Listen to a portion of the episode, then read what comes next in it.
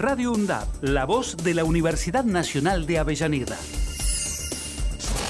radioundap.edu.ar Radio UNDAP, emisora universitaria multiplicando voces. Escuchala. radioundap.edu.ar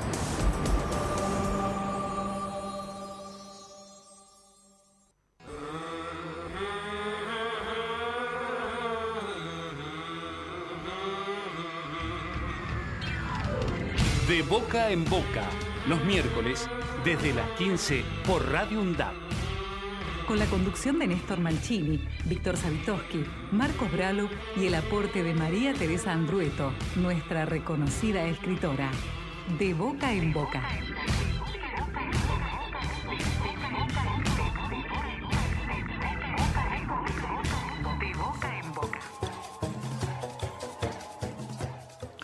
¿Qué tal? ¿Cómo les va? ¿Cómo andan en este miércoles que tiene al sol nuevamente como compañero y que nos permite, por supuesto, encontrarle una sonrisa al día y a cada día, aún en condiciones que muchas veces eh, parecen difíciles y son para una gran mayoría difíciles eh, como, bueno, nada, tener eh, en el plato, a la mesa, algo mm, sabroso y algo que también permita reunir calorías y permita alimentarnos bien.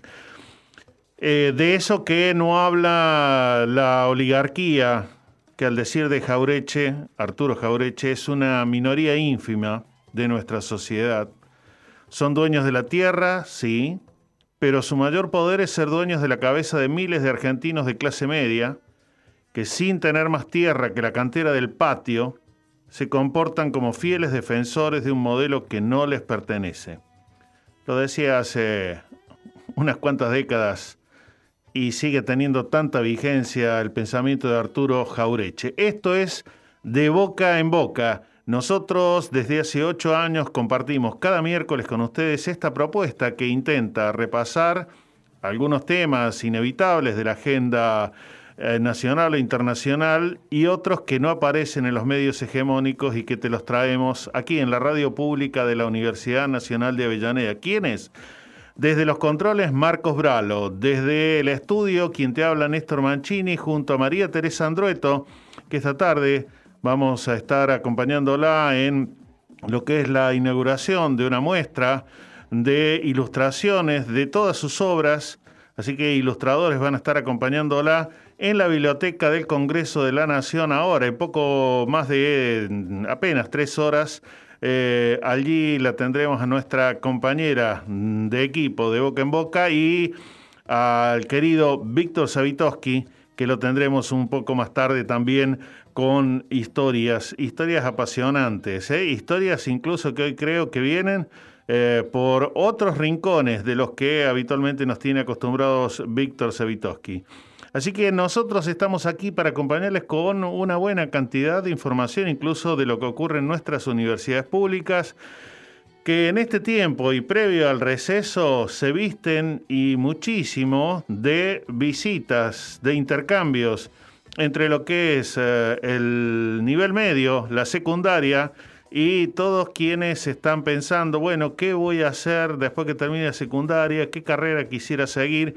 Y bueno, las universidades que están recibiendo, por supuesto, lo hacen siempre, pero fundamentalmente en este tiempo, que es un poco la previa a empezar a definir el año que viene, ¿qué hago? ¿Por dónde encauzo la siguiente etapa de la vida? Así que vamos a compartir una buena cantidad de, de información que tenemos, que traemos, y también allí recuperar una interesante entrevista en un mes que también está eh, signado por lo que es el tema de la trata de personas. Así que sobre eso vamos a recuperar un diálogo que hemos tenido hace ya algunos programas atrás con, eh, bueno, un integrante de la Fundación Micaela, ¿no? La ley Micaela, que es por la que todo mm, sujeto que está en uno u en otro organismo o institución vinculada al Estado hoy eh, realiza su capacitación obligatoria para empezar a cambiar el bocho, como solían decir eh, nuestros padres y abuelos eh, y empezar a pensar de otra manera la relación que tenemos con el otro, con la otra eh, persona con la cual convivimos, nos relacionamos e intercambiamos el día a día. Así que vamos para adelante con ustedes. Desde Lima, David Morales de Comunicación Positiva, una organización que trabaja desde Bogotá en beneficio de los derechos de la salud, saluda a todos los oyentes de Boca en Boca, a aquellos que transitan por la radio de la Universidad de Avellaneda. Un saludo. La comunicación es un derecho humano que incluye todos los soportes y plataformas. La comunicación es un derecho humano. No se vende. Mujeres, hombres, niñas y niños tenemos el derecho a recibir y también a difundir información a través de cualquier medio, con todas las tecnologías disponibles. Ya hay tratados y convenios internacionales sobre esto. Las reglamentaciones nacionales tienen que respetarlos y asegurar nuestro derecho. Que todas las personas puedan hablar. Que todo se pueda escuchar eso es un país en serio.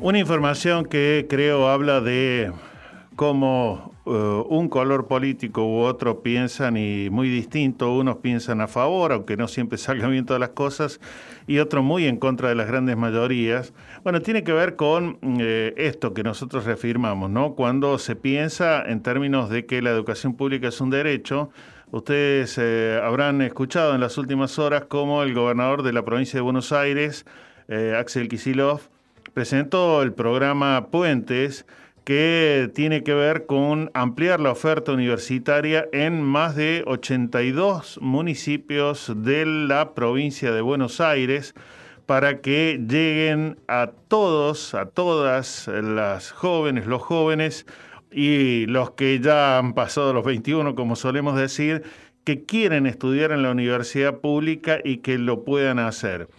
Este programa fue lanzado mm, desde la Universidad Provincial del Sudoeste, ahí en Pigüé, y eh, lo que se pretende, por supuesto, es eh, acercar las universidades a los distintos municipios, que aún en la provincia de Buenos Aires, que hay una buena cantidad de universidades, no todas están a la mano. Por eso es que la provincia va a financiar salarios docentes y eh, también infraestructura para el dictado de algunas carreras. Así que ahí ha estado, por supuesto, de la mano de, bueno, quien fuera ministro de Educación de la Nación, Alberto Silioni, que hoy ocupa eh, el cargo similar, pero en la provincia de Buenos Aires. Así que eh, realmente es eh, un orgullo cuando uno ve que se piensa y se piensa en perspectiva de ampliar derechos y no de reducir o inclusive transformar en una mera mercancía lo que tiene que ver, en este caso, con la educación pública, pero también eso lo podríamos llevar a tantas otras áreas como la salud, como la alimentación y tantos otros aspectos. Así que vaya entonces realmente nuestra adhesión a este anuncio que se ha hecho y que se pone en marcha eh, en función de que, bueno, en medio de una deuda eterna que eh, todavía nos está costando terminar de negociar bien para ver cómo se va a seguir pagando lo que dejó el macrismo, de todas maneras se apuesta a que se amplíen los derechos. Y eh, hace más de 100 años, aquellos anarquistas que formaron parte de las luchas por los derechos del trabajador, por el cual cada primero de mayo celebramos y recordamos, eh, hablaban de las ocho horas, por ejemplo, además de, trabajar, además de descansar, ocho horas de ocio, para poder disfrutar de algo, de lo que uno tenga en la vida como posibilidad. Bueno, y se vienen nada más y nada menos que el receso de invierno, así que mm, desde este domingo 17 va a abrir las puertas de nuevo Tecnópolis desde el mediodía y hasta las 7 de la tarde, con una buena cantidad de actividades gratuitas para todas las edades. Eh, lo va a hacer en las vacaciones de miércoles a domingos, empieza este domingo, así que toma nota.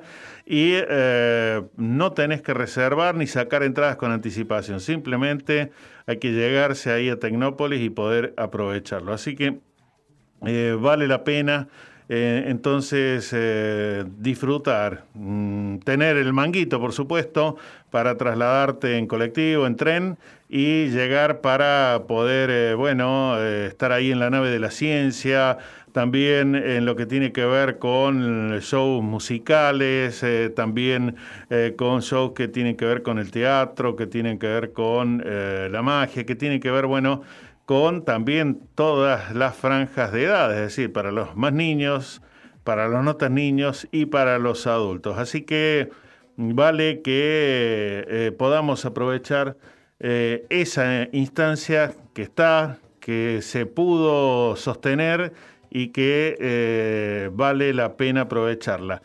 Una más y no jodemos más, como suelen decir por ahí, es que hoy a las 2030 está aquí nomás, cerquita, en el Teatro Roma, Sarmiento 109 de Avellaneda, la Orquesta Municipal de Tango va a realizar un homenaje a Aníbal Troilo y va a estar Hugo Marcel, Alicia Viñola y eh, va a estar bajo la dirección de Diego Lerendegui.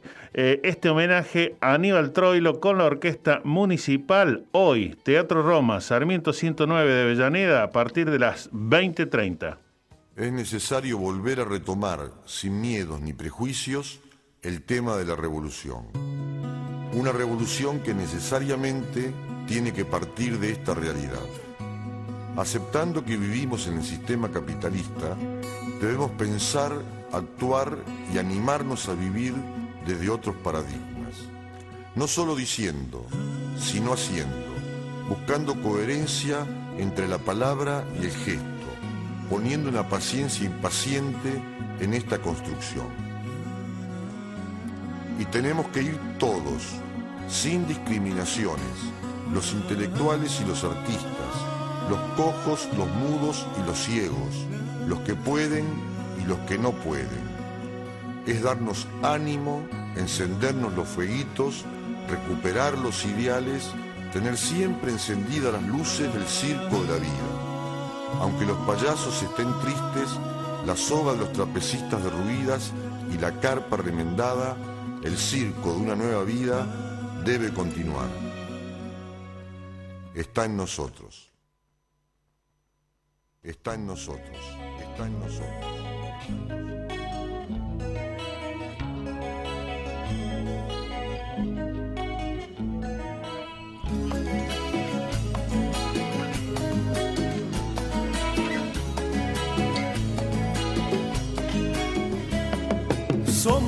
Musiqueros porque así lo dicta el sol.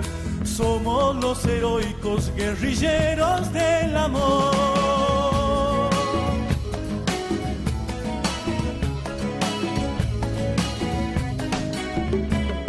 Somos los suicidas buscadores de la mar. Somos los amantes trasnochados de la paz.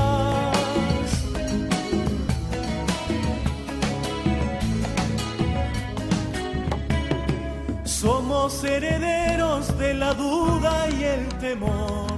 Somos alquimistas de la gran revolución. Somos mensajeros de la lucha y la verdad. Somos peregrinos de la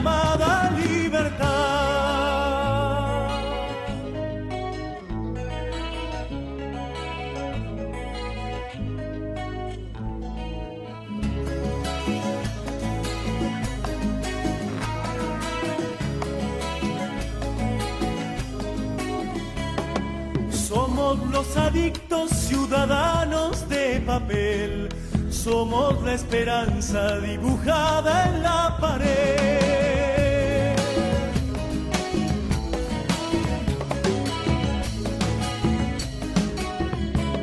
Somos los actores de la cruda realidad, somos partidarios de la humana dignidad.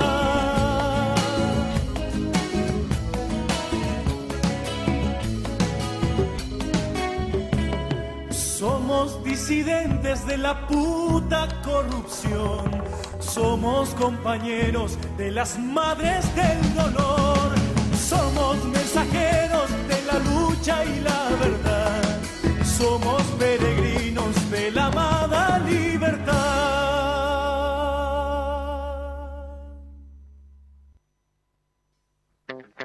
Radio UNDAB.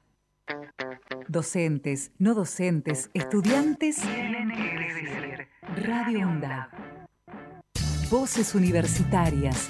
Escuchalas. Escuchalas. Voces universitarias. Radio UNDAB. Radio UNDAB. Radio UNDAB. Emisora universitaria multiplicando voces. Escuchalas.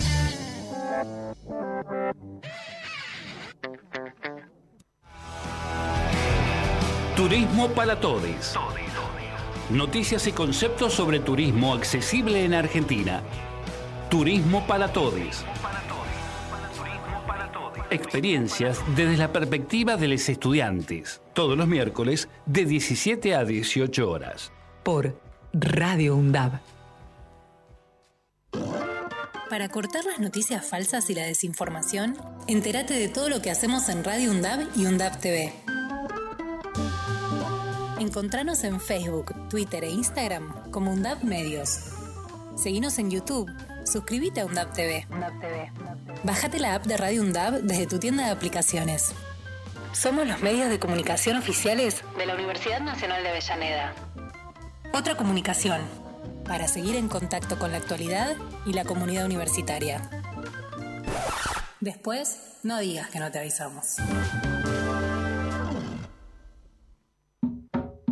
Se va a caer. Se va a caer. Guía para identificar y accionar ante las violencias contra las mujeres y disidencias. Radio UNDAV, Universidad Nacional de Avellaneda. Violencias contra las mujeres. La Ley 26.485 de Protección Integral para prevenir, sancionar y erradicar la violencia contra las mujeres establece que existen cinco tipos de violencias. La violencia física es aquella que se ejerce sobre el cuerpo de la mujer afectando su integridad. La violencia psicológica tiene como objetivo generar un daño emocional afectando la autoestima de la mujer. La violencia sexual es cualquier acción que implique la vulneración en todas sus formas, con o sin acceso genital, del derecho de la mujer a decidir voluntariamente acerca de su vida sexual o reproductiva. La violencia económica se refleja a través de las acciones que condicionan la independencia financiera de la mujer. La violencia simbólica se ejerce mediante patrones estereotipados, reforzando construcciones culturales propias del patriarcado. Para atención, asesoramiento y contención en situaciones de violencias por motivos de género, llama al 144. Aruna. Asociación de Radiodifusoras Universitarias Nacionales Argentinas. Somos 63 radios en cada región del país. De este a oeste y de oeste a este. Somos radios universitarias. Somos plurales. De norte a sur y de sur a norte. Somos federales. Recorriendo todas las regiones. Somos Aruna. Todas las provincias. Comunicación Federal. Desde nuestras universidades. Somos Aruna. Aruna. Asociación de Radiodifusoras Universitarias Nacionales Argentinas. Donde estés y cuando quieras, escuchar Radio UNDAB.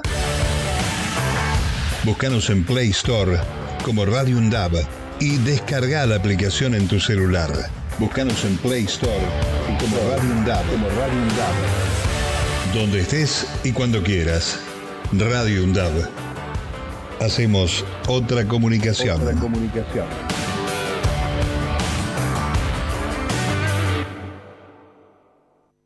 Como dicho al pasar lo estoy diciendo, como dicho al pasar mientras se pueda, solo insisto en decirte y te pido lo pongas a favor en la cuenta. No elegimos quedarnos con los brazos cruzados ni esconder la cabeza. Elegimos jugarnos. Y es la gran diferencia. De boca en boca, por Radio UNDAP. Muy bien amigos, eh, continuamos con ustedes y también con otros eventos que vienen de maravilla, uno solía decir y suele decir eh, que también son gratuitos. En el Centro Cultural Kirchner comienza la Feria del Libro Infantil y Juvenil, eh, este evento que ya es la edición número 30 y que, bueno, mm, se va a llevar a cabo desde este, estos días, o sea, se inauguró ayer y hasta el 31, es decir, hasta fines de este mes de julio. Eh, la feria, bueno, mm, creo que no hace falta mucho decir, pero vale que recalquemos que ha logrado una instalación y es una práctica cultural que con los años, eh, por supuesto, se fue enriqueciendo, se fue ampliando, que empezó con la clásica, con lo que es la Feria del Libro cada año internacional, y que no ocurre solamente en Buenos Aires, eso también valdría la pena que hagamos memoria.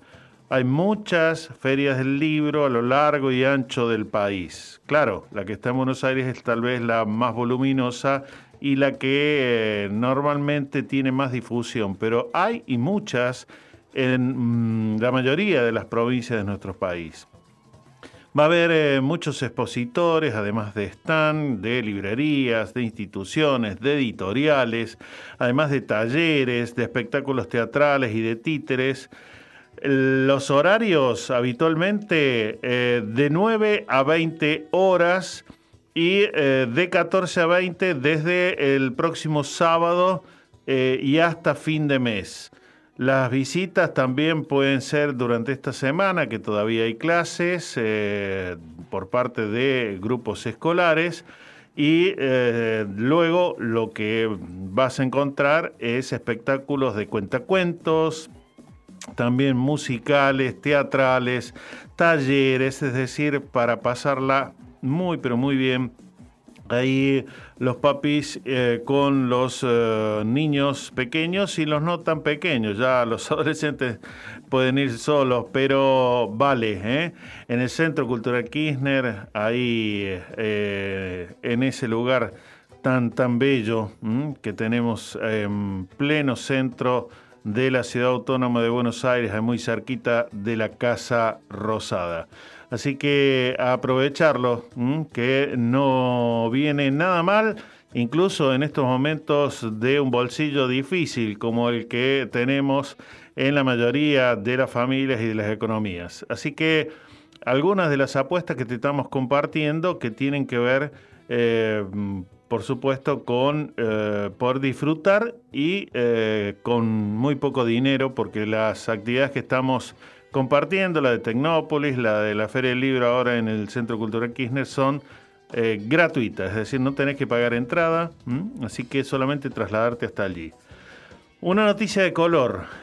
Eh, el lago más profundo de América y el quinto del mundo está en la Patagonia Argentina. Se trata del Vietma, alcanza unos 900 metros de profundidad según las mediciones eh, que se han hecho. Eh, y en esta zona que por supuesto está muy cerca de ahí del glaciar, eh, de los que todos vemos fotos y seguramente en algún momento hemos ido a, hacer un paseo. Y estos datos han sido relevados por investigadores de otra universidad pública eh, y también del organismo mm, que es el Parque Nacional Los Glaciares junto con la Universidad Nacional de Cuyo.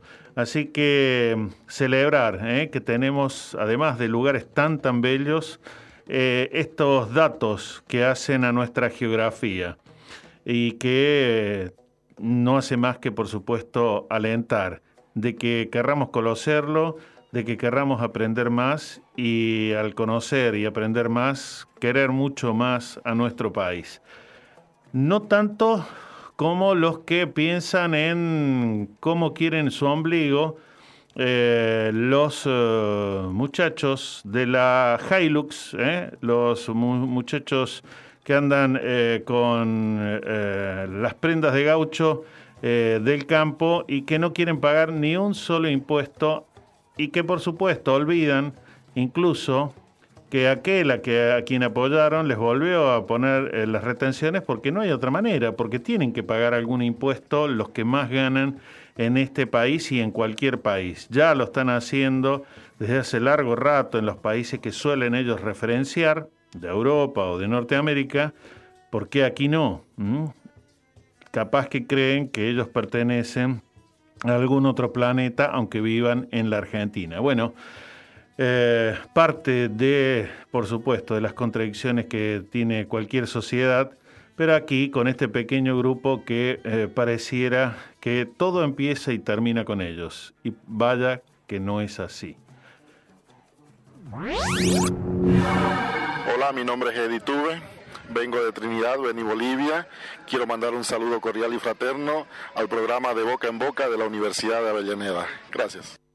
El elemento primordial del control social es la estrategia de la distracción que consiste en desviar la atención del público de los problemas importantes. Estrategias de manipulación mediática. Noam Chomsky.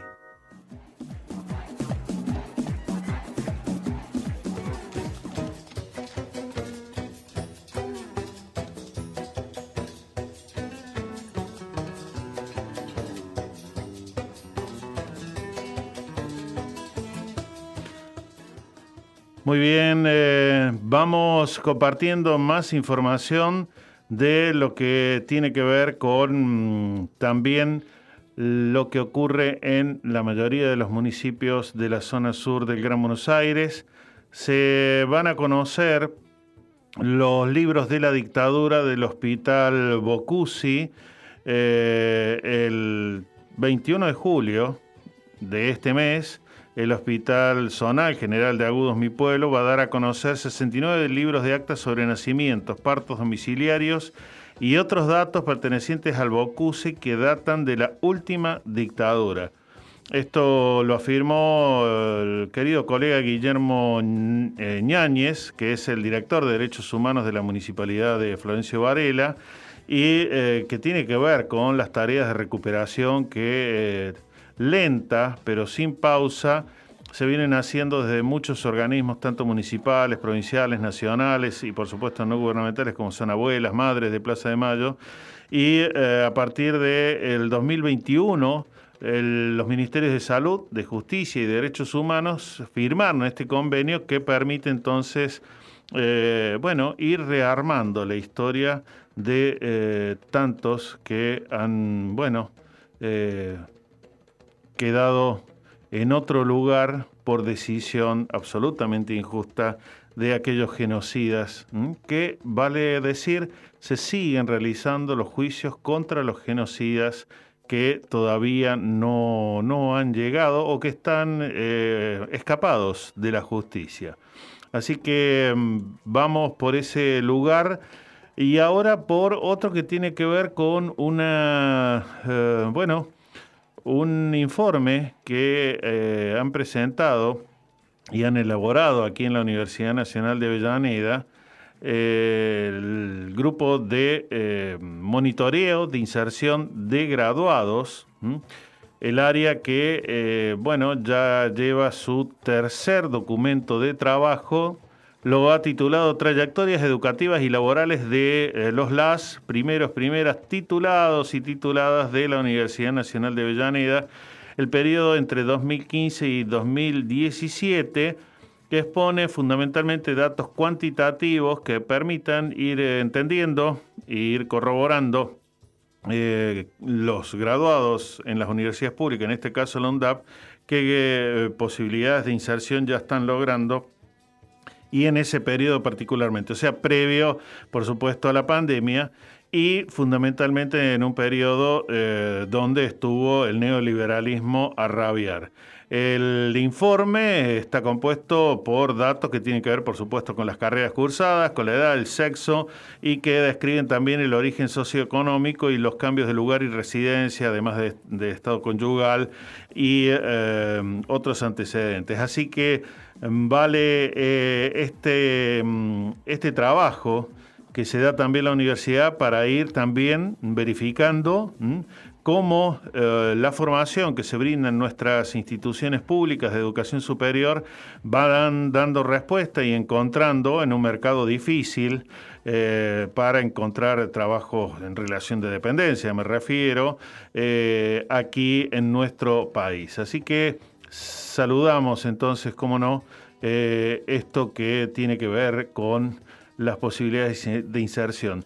Otra cosita que también quiero compartir, vamos a recordarlo después de la próxima pausa, eh, tiene que ver con la segunda edición del curso de Derechos Humanos destinado a docentes de las universidades públicas que lleva adelante eh, a partir del primero de agosto va a ser esta edición eh, la Red Interuniversitaria de Derechos Humanos, que agrupa todas las universidades públicas del país, junto con la Secretaría de Derechos Humanos de la Nación y la Secretaría de Políticas Universitarias. Formación a docentes en temas de derechos humanos, un curso que dura eh, un cuatrimestre y que es absolutamente gratuito.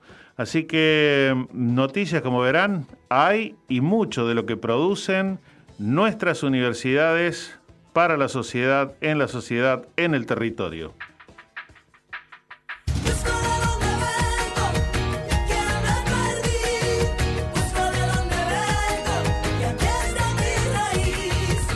¿Qué será de mí si no estás ahí?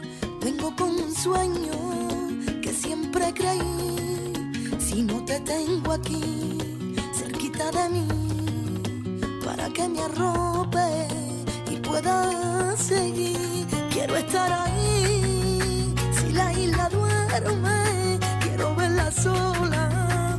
Cuando el mar despierte y llevar tu aire dentro de mi sangre. Para darme tiempo en el ritmo y hondura, una voz sedienta llena de emoción. Yo te traigo esta noche la raíz de mi tierra. Yo te traigo los versos,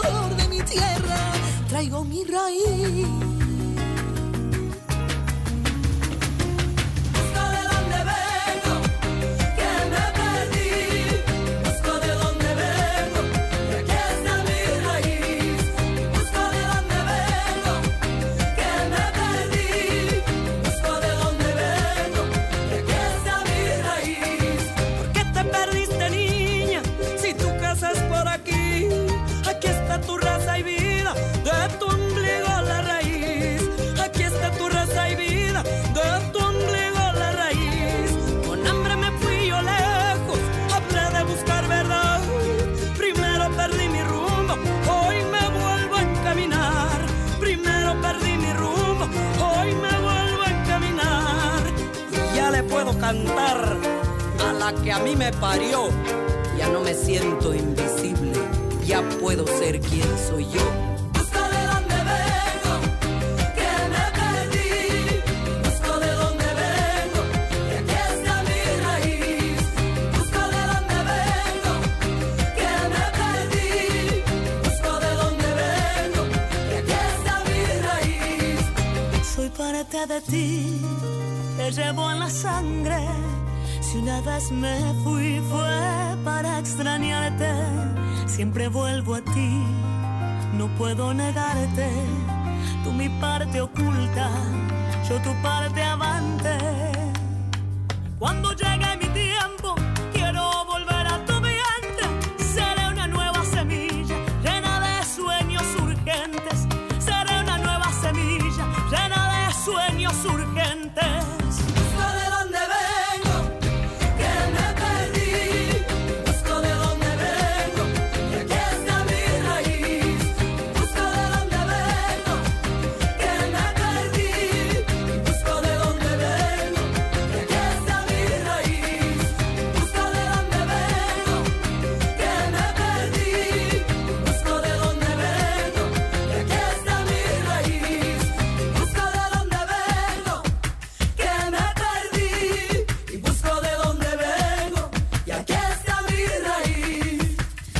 traigo esta noche la raíz de mi tierra. Yo te traigo los versos, tres personas que sueñan. Te regalo el aroma y el sabor de mi tierra.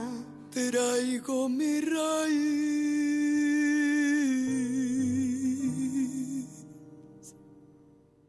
Ejerce tu derecho a la comunicación de boca en boca. Los miércoles desde las 15 por Radio UNDAP.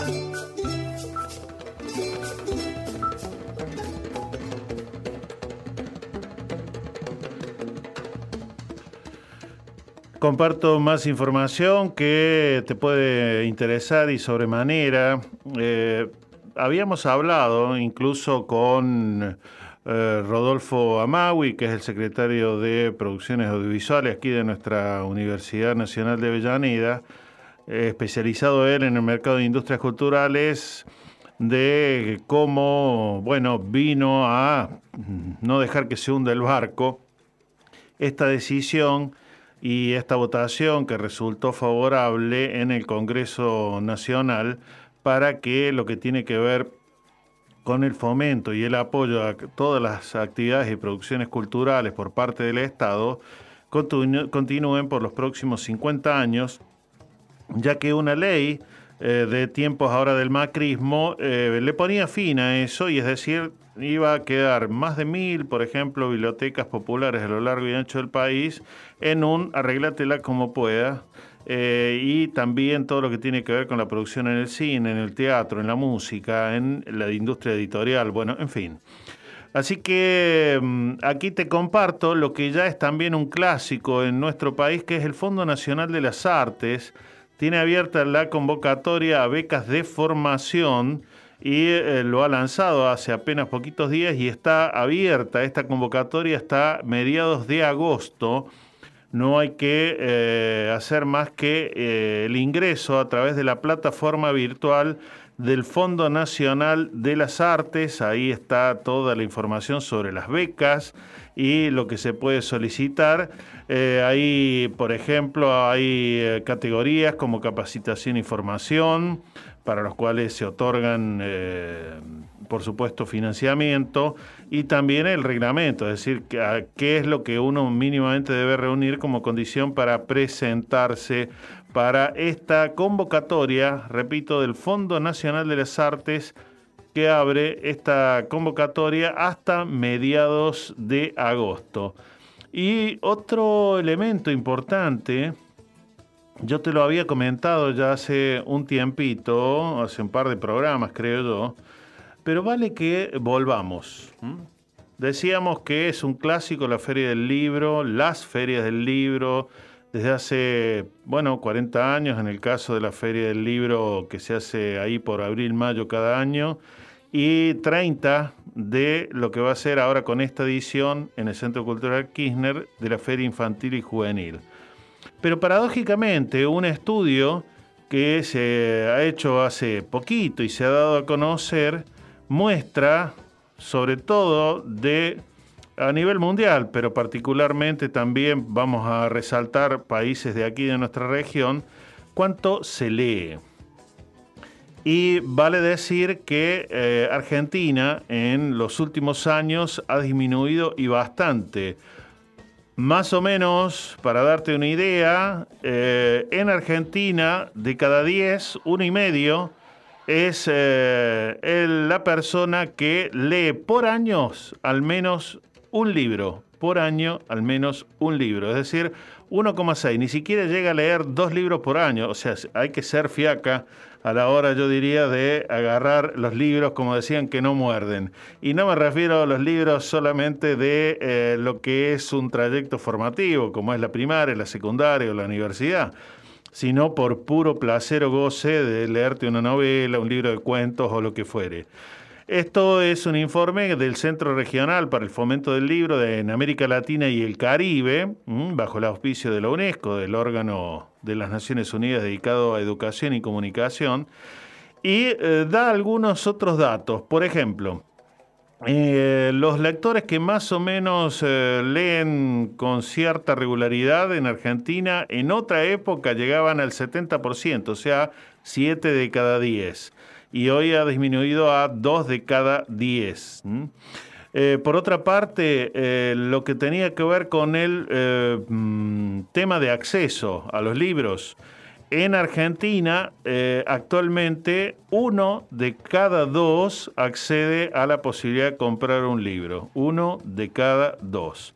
Y también se mide en el caso del acceso a los libros, por ejemplo, a través de los préstamos de las bibliotecas las escuelas, donde Argentina apenas llega al 10%. Pero vuelvo, a diferencia de muchas otras épocas, miren, solamente por encima de México está Argentina, después Brasil lee un poco más, Chile mucho más, Perú, eh, Colombia más o menos está cerca a, a nosotros, eh, donde más tal vez eh, hay registro de lectura es en Francia, lo hay en Canadá, en menor medida en Portugal, Estados Unidos y Corea. Bueno, ahí algunos de los datos. O sea que andamos medio fiaca a la hora de agarrar los libros, que como se suele decir por allí, no muerden, che, agárralos. radioundab.edu.ar Voces universitarias. Escuchalas.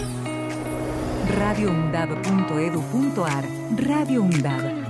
La voz de la comunidad universitaria de Avellaneda.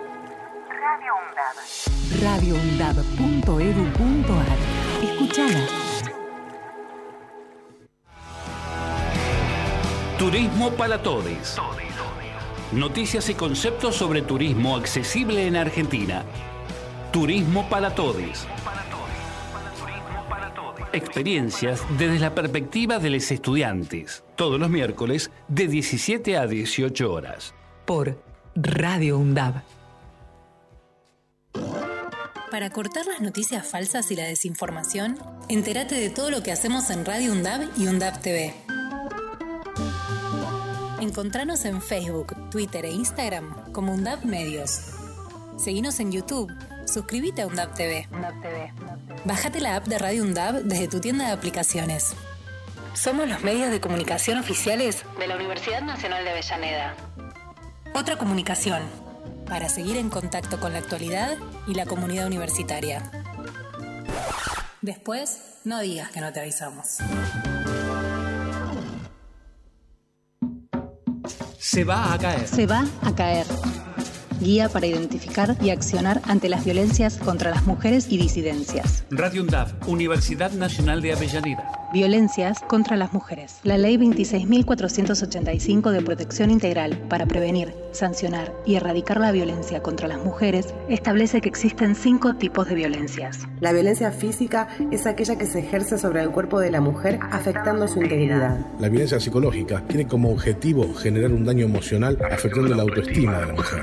La violencia sexual es cualquier acción que implique la vulneración en todas sus formas, con o sin acceso genital, del derecho de la mujer a decidir voluntariamente acerca de su vida sexual o reproductiva. La violencia económica se refleja a través de las acciones que condicionan la independencia financiera de la mujer. La violencia simbólica se ejerce mediante patrones estereotipados, reforzando construcciones culturales propias del patriarcado. Para atención, asesoramiento y contención en situaciones de violencias por motivos de género, llama al 144.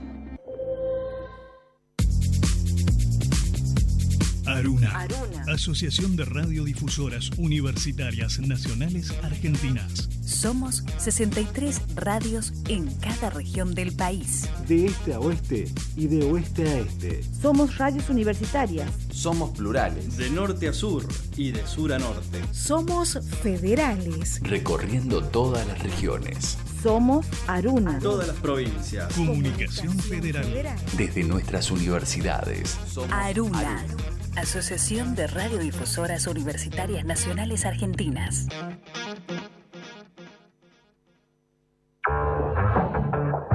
Donde estés y cuando quieras, escuchar Radio Undab.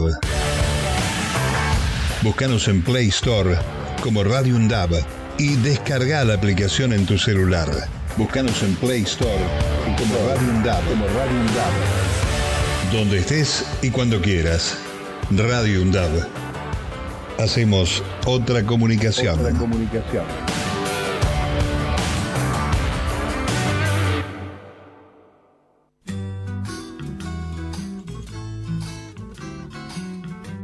Radio UNDAB. Radio UNDAB. Yo vivo en una ciudad, ciudad de locos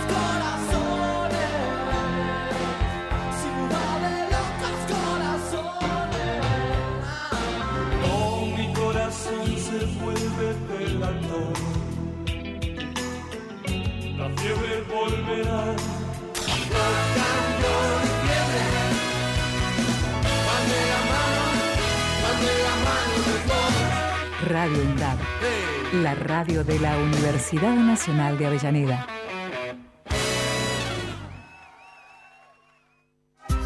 Los miércoles, desde las 15, De boca en boca está en la radio pública de la UNDAB, con la conducción de Néstor Mancini y todo el equipo.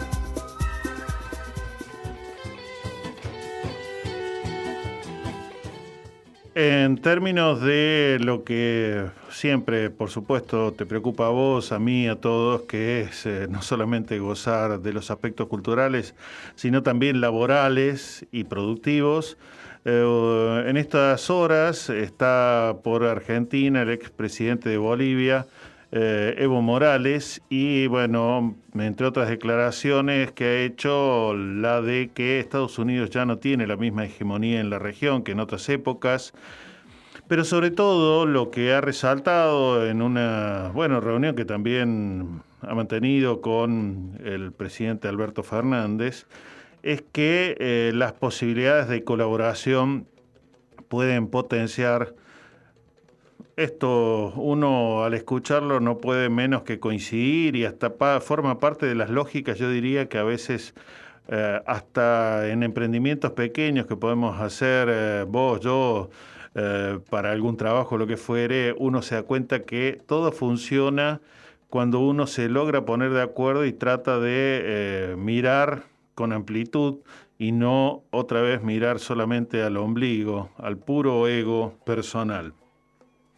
Eh, Evo Morales, por ejemplo, en torno al litio, que es uno de los países en el planeta que eh, tiene mayor producción de litio, lo mismo que Argentina, que tiene una gran reserva, eh, tienen muchas chances de que eso realmente le permita tener ingresos eh, muy buenos y potentes para los dos países.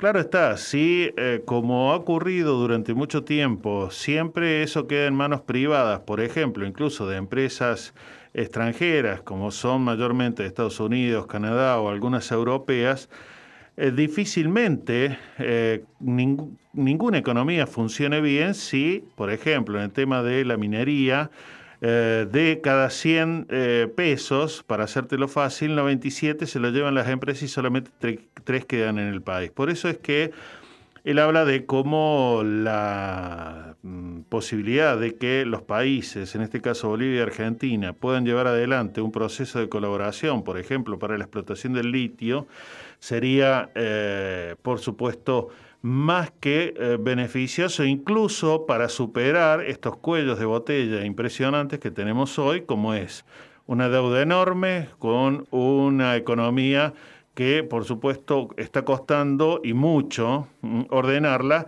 y sobre todo eh, les está costando mucho también a los políticos escuchar los reclamos sociales. Así que eh, vaya también eh, este paseo por esta noticia del día que nos parece que no es menor y que además eh, no es menor por, entre otras razones, porque Bolivia, que históricamente uno lo, co- lo- lo concibió como uno de los países más pobres de la región, sin embargo muestra una economía que tiene mayor estabilidad, una moneda que no está tan devaluada, y también unas políticas que continúan hoy, por ejemplo, eh, con el presidente actual de Bolivia, eh, Luis Arce, que es la de seguir pensando en términos de lo que es eh, una presencia activa del Estado, la nacionalización de los principales rubros de servicios del Estado boliviano que les permitan, por supuesto,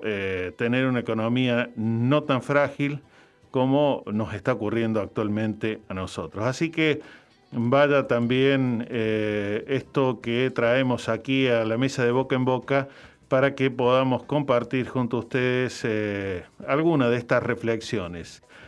Dos temas vamos a charlar en un rato que tienen que ver con eh, lo que fue el encuentro nacional, el plenario, así se llamó nacional, de la coalición por una comunicación democrática y un poco más de información de lo que te había comentado, donde está la UNDAP también ahí participando activamente, que es el Congreso Argentino de Gestión Cultural que va a tener lugar el próximo mes de noviembre. También más información de lo que en términos de derechos humanos llevan adelante nuestras universidades públicas. Palabras políticamente correctas. Políticamente correctas. Donde dije digo, digo Diego. Y donde no dije, no digo lo que dijo Diego. Porque en este mundo patas arriba, también las palabras han cambiado su significado. Las palabras deben ser Políticamente correctas. El capitalismo luce el nombre artístico de... Economía de mercado. El imperialismo se llama ahora... Globalización. Las víctimas del imperialismo se llaman... Países en vías de desarrollo. El oportunismo se llama... Pragmatismo. La traición se llama... Realismo. Los pobres se llaman... Personas de escasos recursos.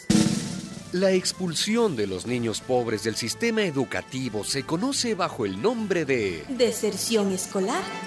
El derecho del patrón a despedir al obrero sin indemnización ni explicación se llama... Flexibilización del mercado laboral. El lenguaje oficial reconoce los derechos de las mujeres entre... Los derechos de las minorías. Como si la mitad masculina de la humanidad fuera... La mayoría. En lugar de dictadura militar se dice... Proceso. Las torturas se llaman... Apremios ilegales. O también... Presiones físicas y psicológicas. El saqueo de los fondos públicos por los políticos corruptos responde al nombre de... Enriquecimiento ilícito. Los muertos en batalla son... Bajas militares. Y los civiles asesinados en las guerras se llaman... Daños colaterales. Donde dije digo, digo Diego. Y donde no dije, no digo lo que dijo Diego. Una producción de radialistas apasionadas y apasionados.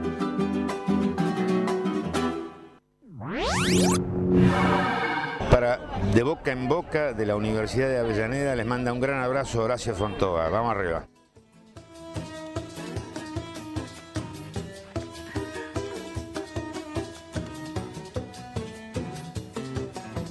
Muy bien, y aquí estamos con nuestra propuesta de cada miércoles de boca en boca hasta las 17. Y ahora es eh, realmente un un gustazo eh, poder volver a dialogar, lo hacemos cada tanto. Creemos necesario eh, revisar las referencias de acciones, de hechos y de personajes que forman parte del patrimonio, en este caso de la Argentina, pero podríamos extenderlo. Me refiero a la figura que hace pocos días recordamos del querido padre obispo Jorge Novak y eh, me, me llego a la charla con alguien que pertenece a la congregación de la que fue parte el padre obispo Jorge Novak, me refiero a la congregación de los religiosos misioneros del Verbo Divino, y desde algún lugar de Quilmes, calculo que anda por ahí, eh, está el hermano Víctor Hilch. Así que, ¿cómo te va, Víctor? Buenas tardes, ¿cómo andás? Hola, buenas tardes, mucho gusto y es un placer poder retomar esta memoria tan necesaria para, para nosotros y para la realidad que vivimos hoy.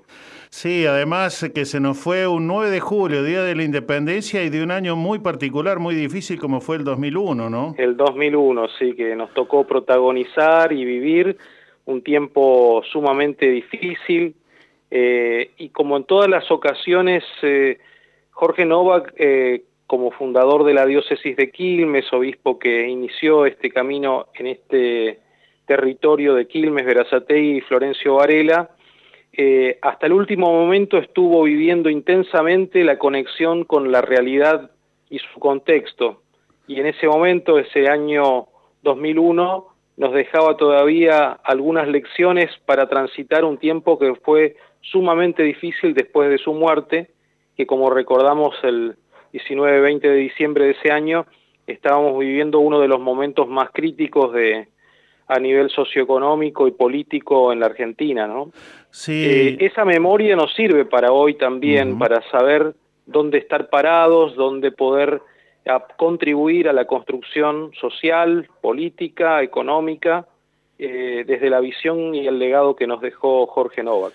Sobre eso vamos a volver enseguida, pero eh, iba a decir que a, Jorge Nova, para quienes no lo, por supuesto no lo han conocido, recién eh, lo, lo- lo oyen en estos años, eh, siempre fue muy reconocido por todo aquel papel que jugó durante la dictadura militar con otros tantos pastores y curas en el movimiento ecuménico, por ejemplo, por los derechos humanos, eh, en, en temas de, bueno, tratar de mm, salvar vidas a como diera lugar eh, en aquellos tiempos tan crueles, pero ni, ni empezó ni, ni acababa ahí toda su figura. Eh, yo me gustaría que ahondemos por otros lugares que vos los conocés muchísimo más que yo, querido Víctor, de, de la figura de- del padre obispo Jorge Novak. Jorge Novak nació en un pequeño pueblo en el sur de la provincia de Buenos Aires, de Buenos Aires llamado San Miguel Arcángel. Eh, y desde allí luego ingresó a una congregación religiosa que ya mencionaste, la de los misioneros del Verbo Divino, y hizo su camino de formación religiosa, luego adquirió formación específica en historia de la Iglesia.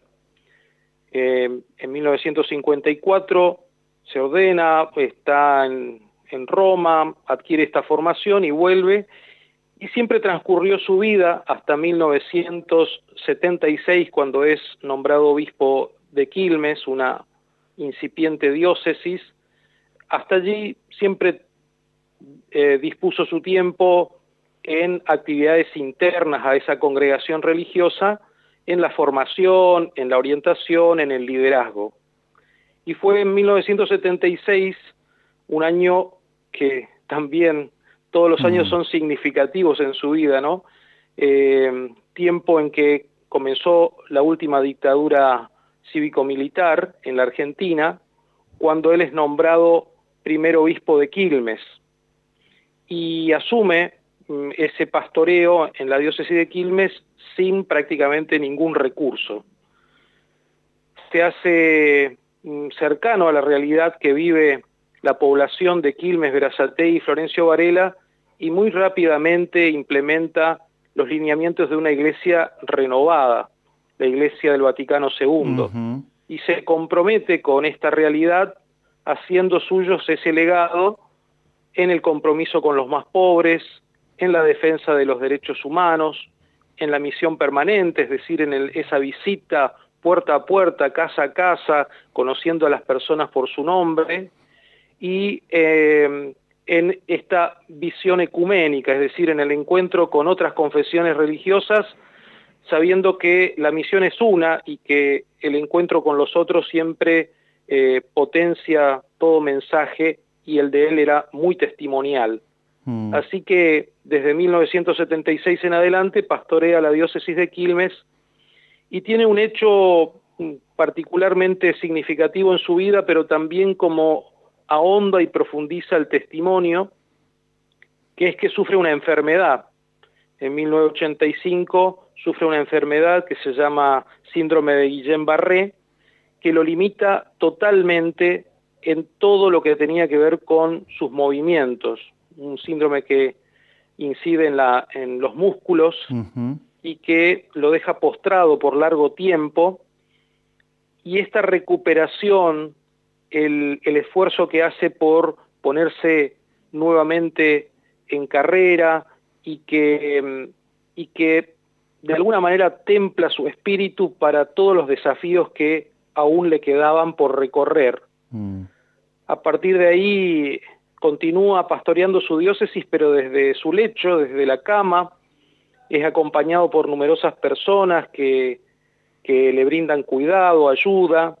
Él sobrevalora todo esto porque devuelve con, con una entrega total este cuidado que tuvieron con él en ese momento de enfermedad y también eh, lo ayuda a fundar dentro de la conferencia episcopal un espacio específico para la atención a los enfermos, para estar cerca de las realidades de enfermedad, de limitación, que muchas veces están muy cerca de nuestra realidad puntual y que, bueno, mm, casualmente hace poco tiempo estuvimos en una situación tan eh, limitante como fue la pandemia Ujú. COVID-19, que nos hizo rememorar ese gran compromiso que tu- tuvo Jorge Novak también con las realidades de enfermedad y limitación que surgen de ahí. Sí, Víctor, y, sí, muy, muy importante porque, mm, digo, incluso las universidades que han albergado carreras que, bueno, podríamos sintetizarla,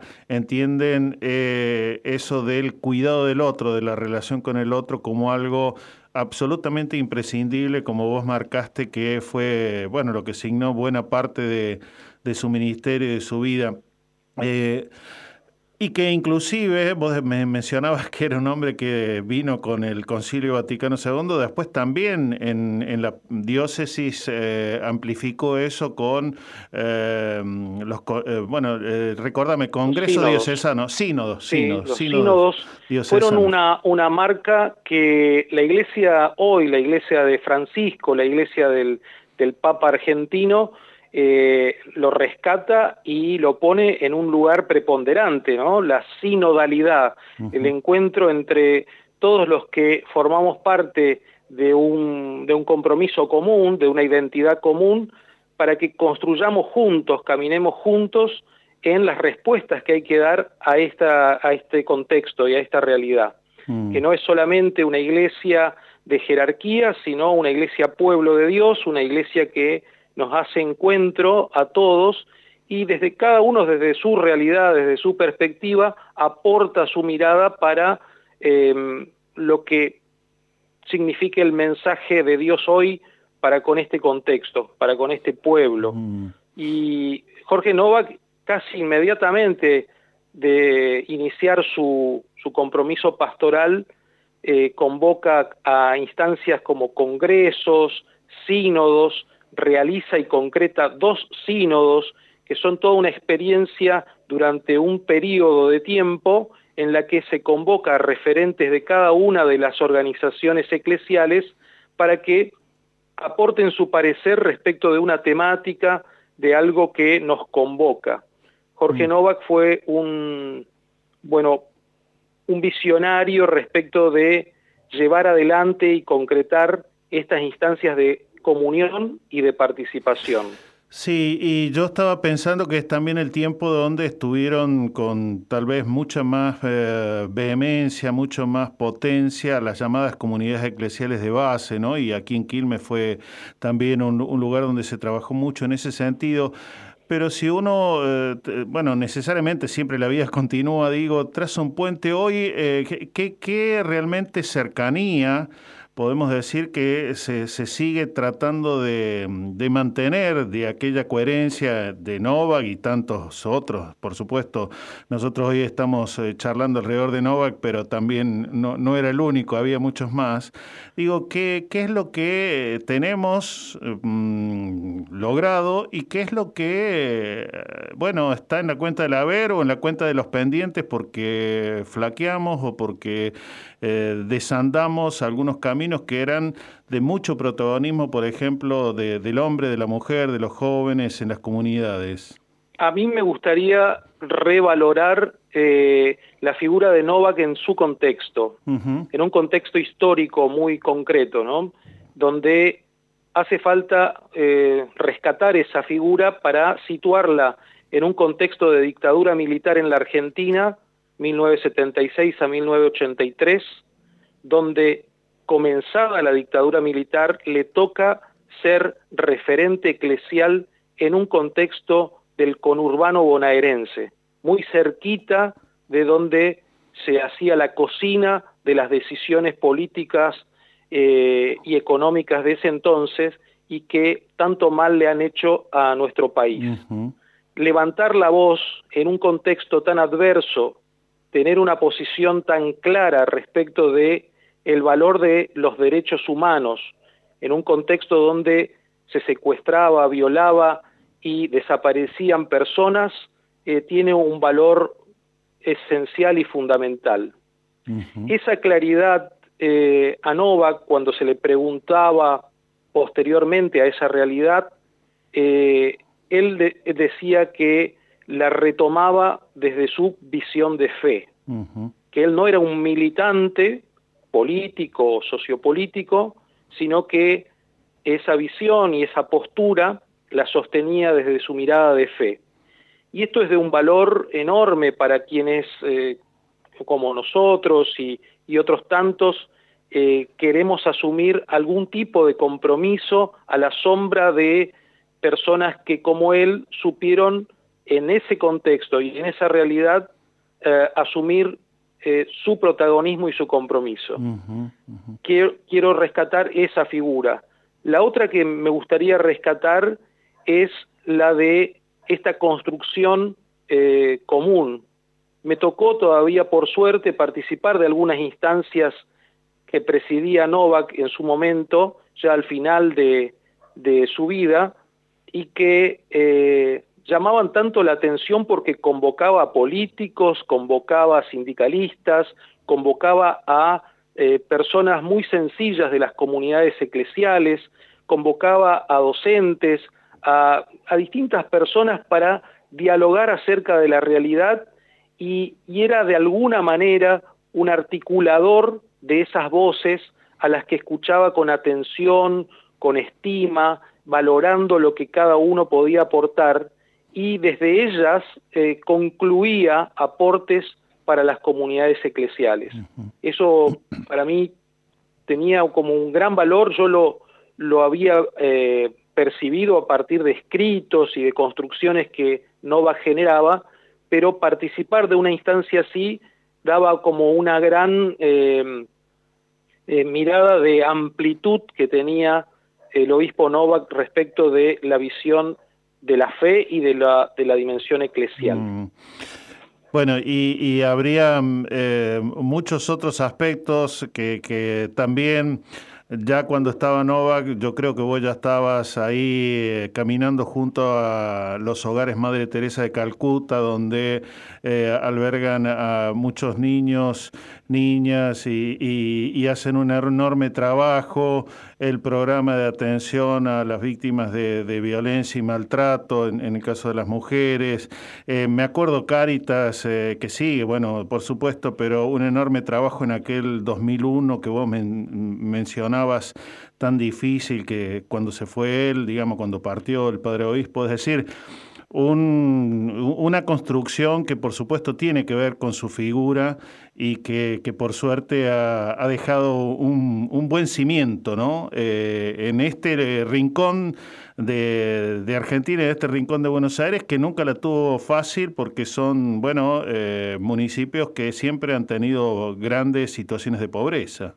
Y sí, y de esto que, que remarcas, yo rescato legado, un legado que ha sido, eh, que ha sido internalizado en las comunidades. Es decir, un legado porque eh, gracias a su gran eh, capacidad de trabajo y de dejar en obras concretas estos enunciados, nos dejó una gran cantidad de cosas. Aquí hace poco tiempo, cuando recordábamos la figura del obispo este año en particular, el 9 de julio pasado, el 8 de julio en una celebración en la catedral, se rescataba la figura en relación a la educación. Y bueno, mm, de pronto nos encontramos con una gran cantidad de obras educativas vinculadas a la iglesia que son legado concreto del compromiso en la construcción de la promoción social a partir de la educación en, en la diócesis de Quilmes.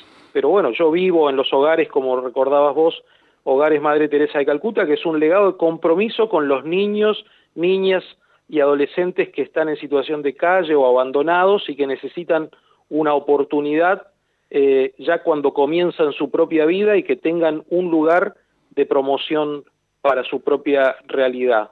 Y así otras tantas obras comunitarias, sociocomunitarias, que son expresión de ese compromiso concreto, que eran enunciados y palabras, pero que también se manifestó en obras. Y ese legado ha quedado internalizado, porque basta recorrer la diócesis, compartir con personas que lo conocieron, que asumieron compromisos y que hoy continúan ese legado porque mm, inicialmente algunos lo conocieron personalmente, pero otros eh, han escuchado acerca de él o son herederos de estas obras en el sentido del compromiso. Y eso es, eh, hace que ese mensaje y esa figura de Novak sea tan actual, tan presente y que nos ayude a transitar momentos también de, incertidumbre o dificultad en la actualidad. Así que bueno, Víctor, da, para horas, como solemos decir, como lugar común. Eh, va- vamos a volver en algún momento para que cuentes más a fondo las problemáticas, pero también todo lo, bueno que se hace con los niños y los jóvenes ahí en los hogares Madre Teresa de Calcuta. Pero hoy queríamos, ya que estamos tan cerca de la fecha, mm, bueno, resignificar un poco a Jorge Novak. Así que un abrazo enorme que nos hayas, te hayas prestado para, bueno, estos minutos de, de volver a, a, bueno, a, a brevar en, la, en las fuentes que tan necesarias, decías vos, son para estos tiempos. Muchas gracias por el espacio y por eh, rememorar a Jorge Novak, obispo de Quilmes, un defensor de los derechos humanos y un compromiso enorme con la realidad de los postergados en nuestra diócesis. Muchas gracias. Muchas gracias, Víctor. Hasta Hasta, pronto. Todas nuestras producciones las podés volver a escuchar en debocaenboca.wordpress.com.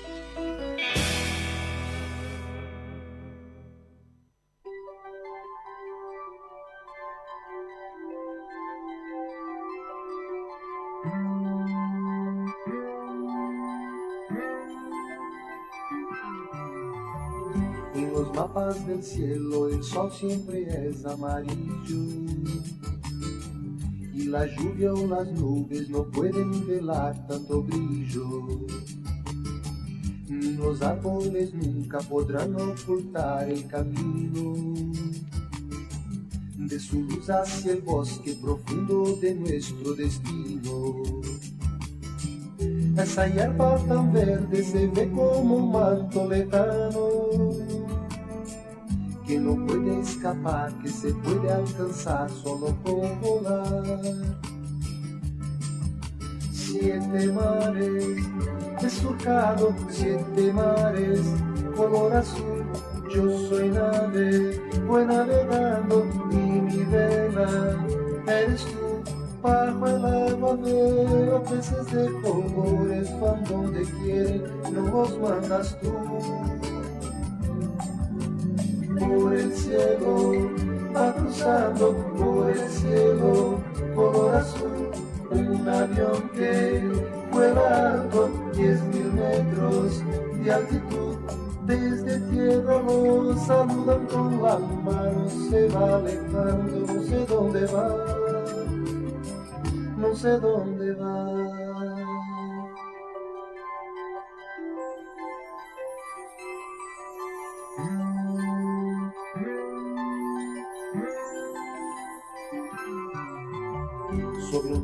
De vía cruzando un paisaje de ensueño. En que me lleva de nuevo a ser muy pequeño. De una América a otra tan solo es cuestión de un segundo. Basta un desearlo y podrá recorrer todo el mundo. Un muchacho que trepa, que trepa a lo alto de un muro. Siente seguro, verá su futuro con claridad. Y el futuro es una nave que por el tiempo volará a Saturno. Después de Marte, nadie sabe dónde llegará. Si le ves venir, si te trae amores, no te los roben sin apurar. Aprovecha los mejores que después no volverán. La esperanza jamás se pierde, los malos tiempos pasarán. Piensa que el futuro es una acuarela y tu vida un lienzo que colorea, que colorea. los mapas del cielo el sol siempre es amarillo. Tú lo pintarás y la lluvia en las nubes no pueden velar tanto brillo. Tú lo pintarás hasta un deseable podrá recorrer todo el mundo. Tú lo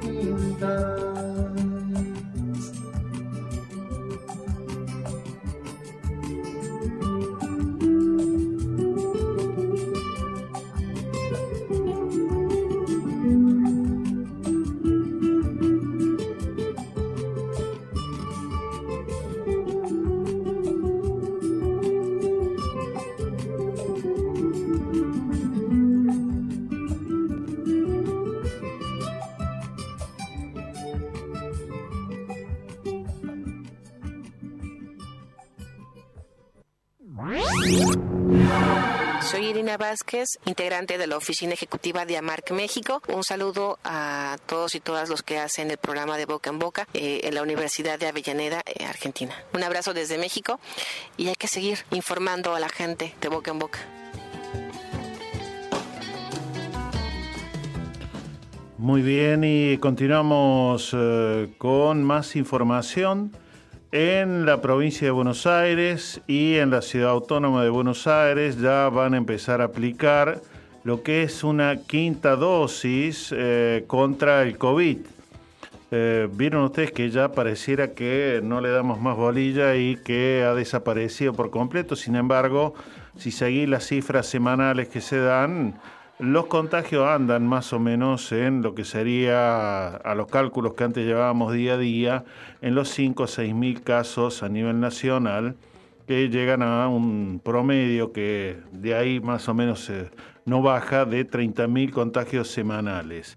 Y bueno, una cantidad de fallecimientos eh, menor, pero fallecimientos de todas maneras, de quienes o tienen un sistema eh, inmune muy deprimido. Por eso es que esta quinta dosis, desde la primera que eh, nos eh, han dado y luego las que siguieron, van a empezar a llegar, sobre todo para quienes han recibido, por ejemplo, Sinopharm, y dado que hay stock de vacunas, entonces el Ministerio de Salud está planificando, así que a revisar la aplicación, quienes la tienen en su celular, Vacunate, ese es el nombre de la aplicación, eh, revísenla, porque de repente te está llegando un turno y entonces vale que nos mantengamos. ¿eh? Como hemos aprendido desde niños que las vacunas son necesarias para las defensas, como solemos decir, para no contraer fácilmente las enfermedades. Bueno, en este caso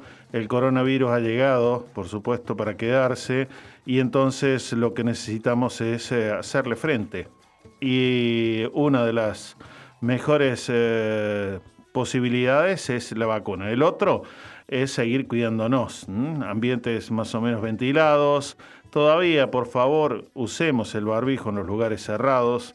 eh, y eh, otros cuidados que sean, bueno, de los que ya hemos aprendido en este tiempo largo, aunque ya hayamos vuelto eh, mayormente a la presencialidad. Doy cuenta de que me ha llegado una nueva edición de la revista Plaza, Medios, Internet y Política, donde, eh, bueno, hay entre otras cuestiones una mirada a lo que fue la masacre del Puente Porredón, que estuvimos recordando hace apenas un par de semanas. También eh, lo que tiene que ver con eh, lo que es la categoría del odio en los discursos y en los contextos postdictadura. También lo que tiene que ver con también el, discurso del odio, pero en torno a lo que son las manifestaciones, por ejemplo, eh, del orgullo lésbico. eh, y eh, en ese sentido también eh, temas que tenemos en agenda para volver una y otra vez y que pronto en nuestro espacio de boca en boca lo vamos a reafirmar. Mm, También agradecer a quienes nos siguen a través de las redes, nuestro Face de Boca en Boca. Mm, Tenemos en estos días eh, otra de las entrevistas que hemos compartido, recuerdan, con Washington Uranga, donde ni más ni menos él afirma que sin una política de comunicación difícilmente podamos afianzar una comunicación democrática. Estaremos muy atravesados por lo que actualmente mm, padecemos, yo diría, a partir del trabajo que hacen sin destajo las grandes corporaciones mediáticas y que en ese sentido mm, pueblan con noticias falsas, con mentiras y con discurso de odio buena parte de su programación y con algunos de los referentes, las caritas que vos más o menos ya tenés eh, aprendidas, sobre todo si prendes la tele.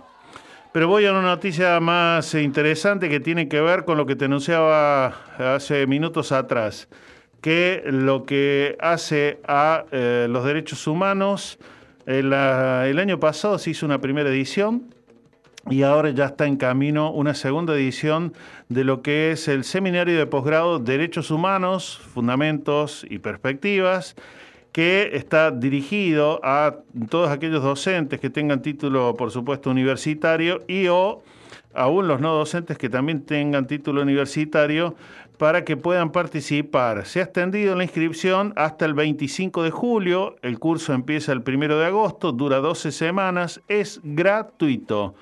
Así que ahí pueden, por supuesto, buscar en nuestro Face, ahí tenés el código QR, inclusive con tu celular, te lleva directamente a la página y ahí te podés inscribir.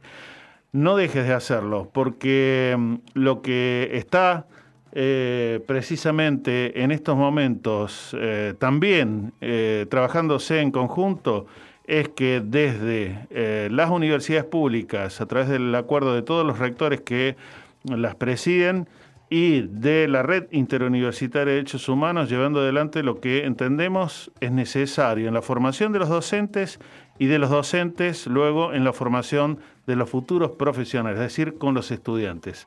Así que mm, bienvenida a esta nueva edición que comienza, repito, el 1 de agosto. Tenés tiempo para inscribirse hasta este 25 de julio.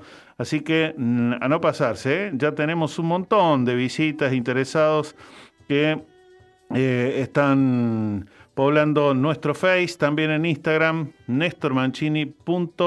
de boca en boca. Y también agradecer algunas, eh, algunos, algunos saludos, como el de María Rosa Macadjian, eh, desde Quilmes, también Juan José Olivera, desde Córdoba, Elda Martínez, desde Colombia.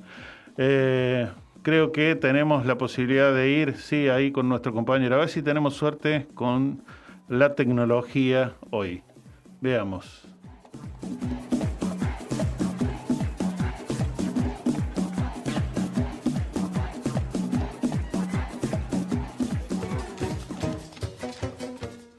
Muy bien, y ahora sí, entonces me dice Marcos, lo tenemos con, bueno, una calidad aceptable de audio a nuestro compañero de equipo, Víctor Savitoski. ¿Cómo estás, Víctor? ¿Qué tal? ¿Cómo les va? Buenas tardes. Muy buenas tardes. ¿Cómo anda Quilmes en este momento? Mirá, este, Néstor, en estos momentos estoy muy bien, estoy en un día y estoy al aire, libre, lo cual significa que puedo contemplar un cielo azul intenso y un verde que parece más primaveral que invernal. Mm, Eso es lo que me pasa a mí ahora. mm. Y lo que va a sorprender quizás a quienes nos escuchen hoy es que en lugar de hablar temas que son tan trascendentes, después bien o mal tratados, no voy a juzgarlo yo, pero hoy vamos a hablar de cine. ¿Qué te parece? A mí me parece perfecto, incluso porque vos llevas adelante un ciclo de cine habitualmente ahí en Quilmes, así que vamos para adelante con eso. Bueno, quiero contarles que el sábado a la, a la nochecita, en esos lugares que uno no puede decir que son clandestinos, pero son clandestinos, porque no se podía ver de otra manera, me ocurre ver una película con Emma Thompson, que quiero hacerle un pequeño paréntesis con ella. Es una de esas actrices que uno automáticamente ve su nombre y la película la quiere ver. Ni siquiera le importa la temática, es Emma Thompson. Entonces vamos a ver la película. Pareja durante mucho tiempo de Kenneth Bragat, un gran actor y un gran director. Lo último que hizo fue Belfast, una película que recomiendo fervientemente. Entonces, se me ocurrió verla y sobre todo me impactó tanto y que todavía hoy, a cuatro días de eso, sigo, sí, me siguen rondando las imágenes. Se llama Buena suerte, yo, Joe, Joe, grande. Ujú. ¿Y de qué trata la película? ¿Por qué me impactó tanto? Tal vez tiene mucho que ver con que hay una cuestión de edad, lo voy a describir de esta manera. Lucy es una mujer de 62 años. No la voy a espoliar, como se dice ahora.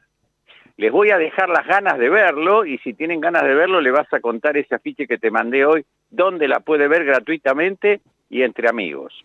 Sí, señor. Y es una mujer opaca, una mujer triste, una mujer realmente me parece con sin sentido su vida y de pronto se da cuenta haciendo un recorrido por esa vida que ya les voy a decir, eso sí se puede contar, viuda hace muy poco tiempo, con dos hijos que no se comunican, vaya si uno sabe esa historia, un trabajo que hizo toda la vida que la decepcionó, era docente de historia y de literatura inglesa, y de pronto encuentra que hay un vacío imposible de llenar. Y entonces algo, una luz, no sé, algo que uno en la reflexión o también en la pequeña depresión descubre que tiene que empezar a buscar a partir de ahora una nueva vida. Y la nueva vida la voy a definir con una sola palabra. En lugar de fingir, hay que sentir. Y entonces se le ocurre que es tiempo de que ella rompa con todas esas viejísimas estructuras que tenemos, occidentales y cristianas, las peores, porque hay otras que son muy buenas, y rompe con todo lo que estaba viviendo hasta ese entonces y empieza a proyectar algo totalmente diferente a lo que era hasta entonces. Y voy a decir algo que es, es un poco chocante, pero bueno, banquémoslo, somos grandes. Ella había estado 30 años casada con su esposo y nunca tuvo un orgasmo, siempre lo fingió. Mm. Eso define una relación absolutamente artificial que no deja absolutamente nada. Sí, lo que deja es un sinsabor a medida que va pasando el tiempo, porque ella se autodescubre de que no había vivido. Repasa su vida de nuevo.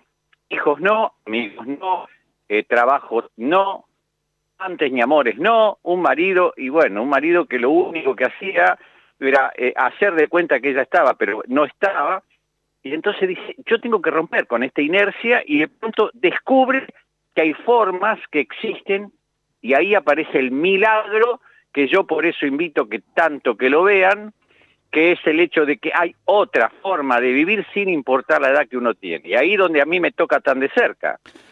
Sí, Porque señor. yo tengo casi 72 años y de pronto a mí me pasan cosas muy similares en lo que significa sentir y digo, pero claro que sí, si no hay edad para eso. Claro que sí. Y, y sí, hay, hay día y hay hora para eh, lo que va a ser compartir la película, que es el martes próximo, el martes 19 a las 5 de la tarde. Exactamente. Libre, gratuita, irrestricta y debate. Fuerte debate. En Humberto, Una- en, en Humberto Primo 220, si, si no recuerdo mal. ¿no? 360. 13, uy, qué mal que, que recordaba. 360 de Quilmes. 360, entre Mitre y Alvear. Sí, señor. Pero- déjame que cuente algo que es muy importante. Otro día pasamos la Patagonia Rebelde, que no la, no la charlamos porque ya la charlamos tantas veces. La Patagonia dejó un sabor que para qué te voy a contar. ¿no? Cuando, cuando interpretan el himno inglés y la cara de Alterio, creo que cualquiera se decepciona. Mm, Bueno, entonces en ese momento a mí se me ocurre, porque yo intento ser lo más democrático que puedo, y que las películas la elija todo el centro de jubilados. Pero había mucha incertidumbre, entonces a mí se me ocurre presentar esto y automáticamente la asamblea me dijo que sí. Entonces se me ocurrió lo siguiente, mirar quiénes eran las personas que iban. El martes que dimos la Patagonia Rebelde había 22 personas solas. 22 personas solas, todas más o menos de nuestra edad. De, de la mía, no de la tuya. Todas. Mujeres y hombres casi en partes iguales. Y yo digo, ¿qué cosa mejor que pasar esta película que está tan vinculada con el momento histórico que cada uno vive? En muchos casos la soledad tiene consecuencias que uno ya sabe cuáles son. Sí, y uno dice soledad más pandemia, por Dios, Mm. es una combinación terrible. mm, Y entonces al ver esta película lo propuse y automáticamente la aceptaron. qué bueno. Y hay otra que viene seguramente muy pronto. ¿Qué les parece si vivimos juntos? Ahí hay dos actrices superiores que se llama Jim Fonda y Geraldine Chaplin. Uh, uh, uh, uy. enormes. Y, y esa, esa- esos momentos donde vos querés salir a hacer algo que normalmente hacías con total naturalidad y no podés. Mm, Querés de pronto pintar la- el techo de tu casa y cuando te subís a la escalera y subís con la pinceleta o con el rodillo, no podés pintar porque la espalda te dice, no, no, no, no, no.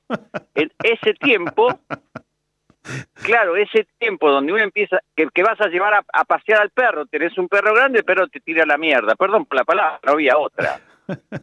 Entonces, todo ese mundo es por ahí aparece que con otro o con otros, todo ese mundo que se re- empieza a resultar imposible, no lo es. mm. Y también es una gran enseñanza colectiva de cómo uno quisiera vivir los últimos años de su vida.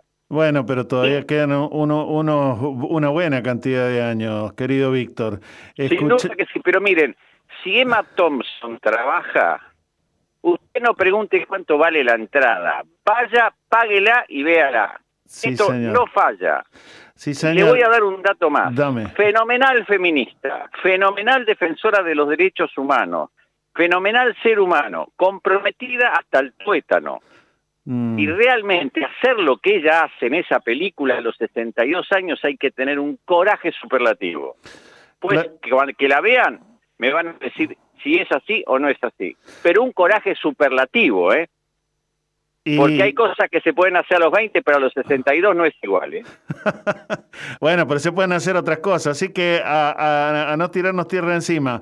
Eh, Víctor, pero eh, no quiero dejar de que también hagamos un, un repaso rápido de otra información que vos me enviaste sobre esta iniciativa para que eh, una calle de Quilmes lleve el nombre de Rodolfo Enrique Fowil, eh, que, eh, bueno, además fue un, un buen escritor, considerado tal vez uno de los malditos de la literatura argentina, y hay un evento este viernes a las 5 de la tarde.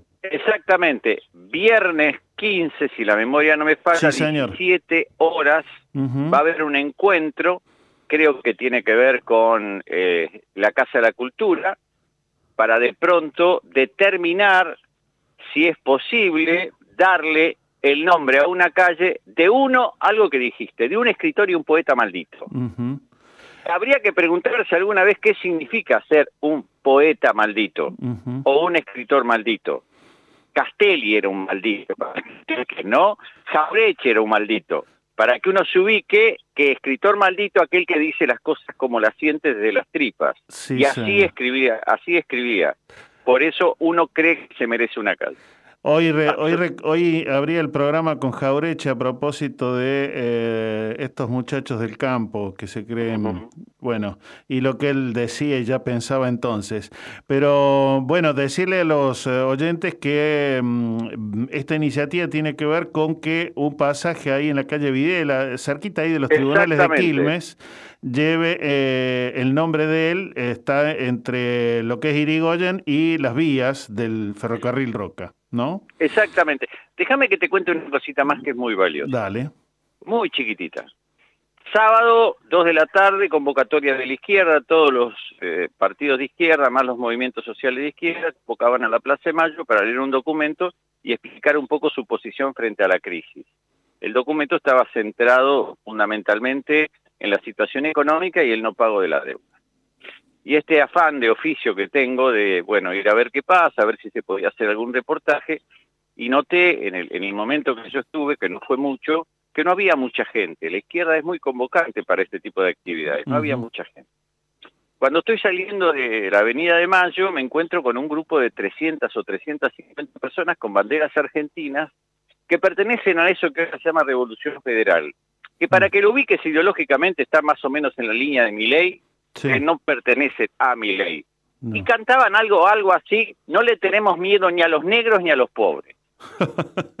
y yo sentí en ese momento aquella famosa palabra del antifascismo, ¿no? Porque esa expresión más fascista que esa es muy difícil encontrar, Sí. donde uno siente realmente, Néstor, de que tantos años hemos vivido después de una dictadura tan atroz y seguimos teniendo esos pensamientos y esos decires, carajo.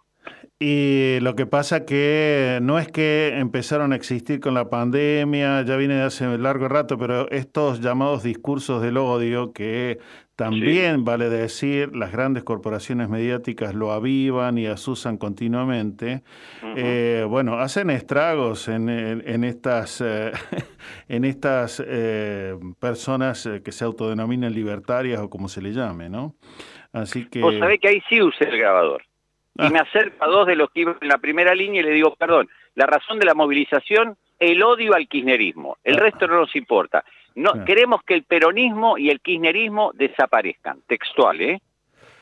Algo no le estoy así. agregando ni una palabra más ni una palabra menos. Entonces ahí hay que eh, mandarlos a que se reúnan con Aramburu y toda aquella gente que allá en la década de los 50 eh, empezó a prohibir incluso hasta el uso del nombre del peronismo. ¿No? Exactamente. En fin. eh, Exactamente. Bueno, pero es importante que, que contara esto porque esto es- Sí. no es una anécdota, es un hecho, es un hecho político muy trascendente, al menos sí, para nosotros. sí, señor. Eh, Víctor, como siempre, impecable y nos veremos la semana que viene antes que nos tomemos un pequeño respiro de, de invierno. Bueno, la semana que viene el horario el que quieras, mi amigo. ¿Cómo no? disponible. ¿Cómo no? Porque estoy, estoy de vacaciones de hogar de niños, así que estoy aquí a la hora que me digas. Efectivamente, así lo haremos. Un abrazo grande, Víctor. a todos y hoy necesitamos demostrar que todavía la, la franja roja que cruza el corazón está viva. Sí, señor, así es, así es. Un abrazo. Chao, hasta luego. Chao, gracias.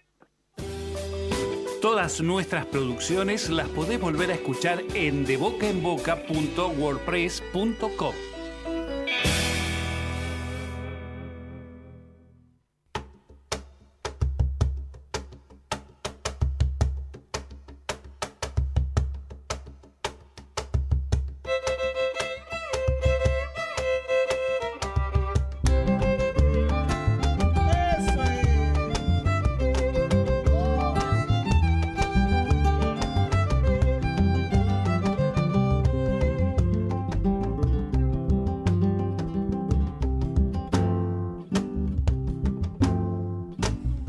Ya salió mi caporal, ya salió mi caporal con su caballo jovero, con su caballo jovero, para alivio maliviosa. Para alivio maliviosa. Para alivio maliviosa. Para alivio maliviosa.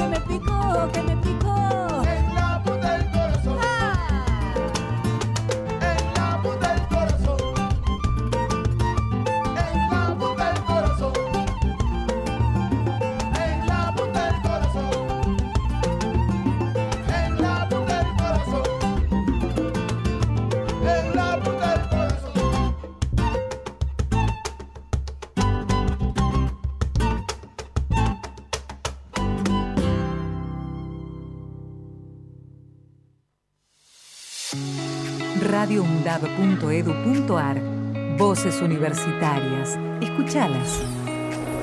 radioundab.edu.ar Radio UNDAB. La voz de la comunidad universitaria de Avellaneda. Radio UNDAB. radioundab.edu.ar Escuchala. Turismo para todos. Noticias y conceptos sobre turismo accesible en Argentina. Turismo para todos. Experiencias desde la perspectiva de los estudiantes. Todos los miércoles de 17 a 18 horas. Por Radio UNDAB. Para cortar las noticias falsas y la desinformación, entérate de todo lo que hacemos en Radio UNDAB y UNDAB TV. Encontranos en Facebook, Twitter e Instagram como UNDAB Medios. Seguinos en YouTube. Suscríbete a UNDAB TV. Bájate la app de Radio UNDAB desde tu tienda de aplicaciones. Somos los medios de comunicación oficiales de la Universidad Nacional de Avellaneda. Otra comunicación para seguir en contacto con la actualidad y la comunidad universitaria. Después, no digas que no te avisamos. Se va a caer. Se va a caer. Guía para identificar y accionar ante las violencias contra las mujeres y disidencias. Radio UNDAV, Universidad Nacional de Avellaneda. Micromachismos. Son acciones y gestos cotidianos naturalizados por la sociedad que buscan reforzar la superioridad del hombre sobre las mujeres y disidencias, atentando en diversos grados contra sus autonomías. Son prácticas muy sutiles que habitualmente pasan inadvertidas, que además cuando se denuncian son desacreditadas y se les resta importancia. Los efectos de los micromachismos repercuten en la salud mental de las mujeres y disidencias, debilitan su autoestima, la despojan de energía y de seguridad en sí mismas. Para atención, asesoramiento y contención en situaciones de violencias por motivos de género, llama al 144. Los miércoles, desde las 15, De boca en boca está en la radio pública de la UNDAB, con la conducción de Néstor Mancini y todo el equipo.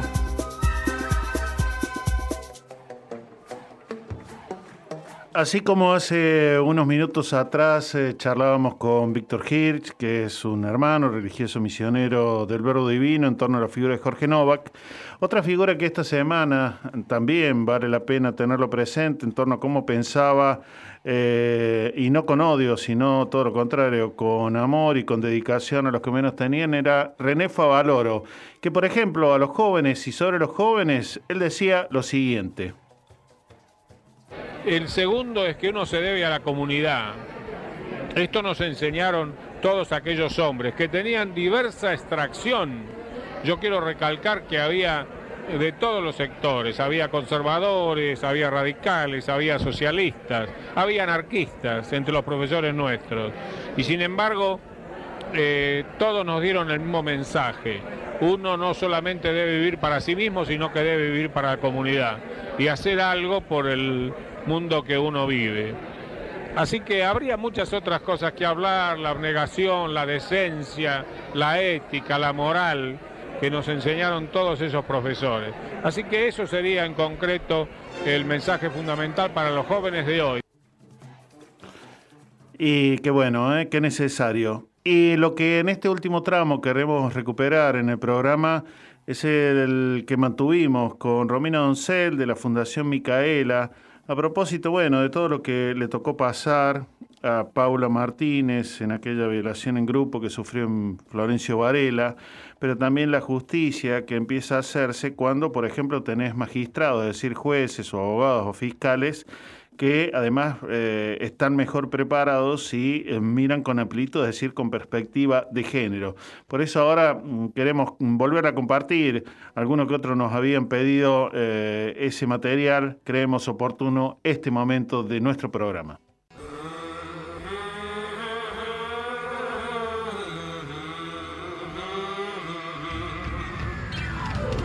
De boca en boca, los miércoles desde las 15 por Radio UNDAP. Con la conducción de Néstor Mancini, Víctor Savitoski, Marcos Bralo y el aporte de María Teresa Andrueto, nuestra reconocida escritora. De boca en boca.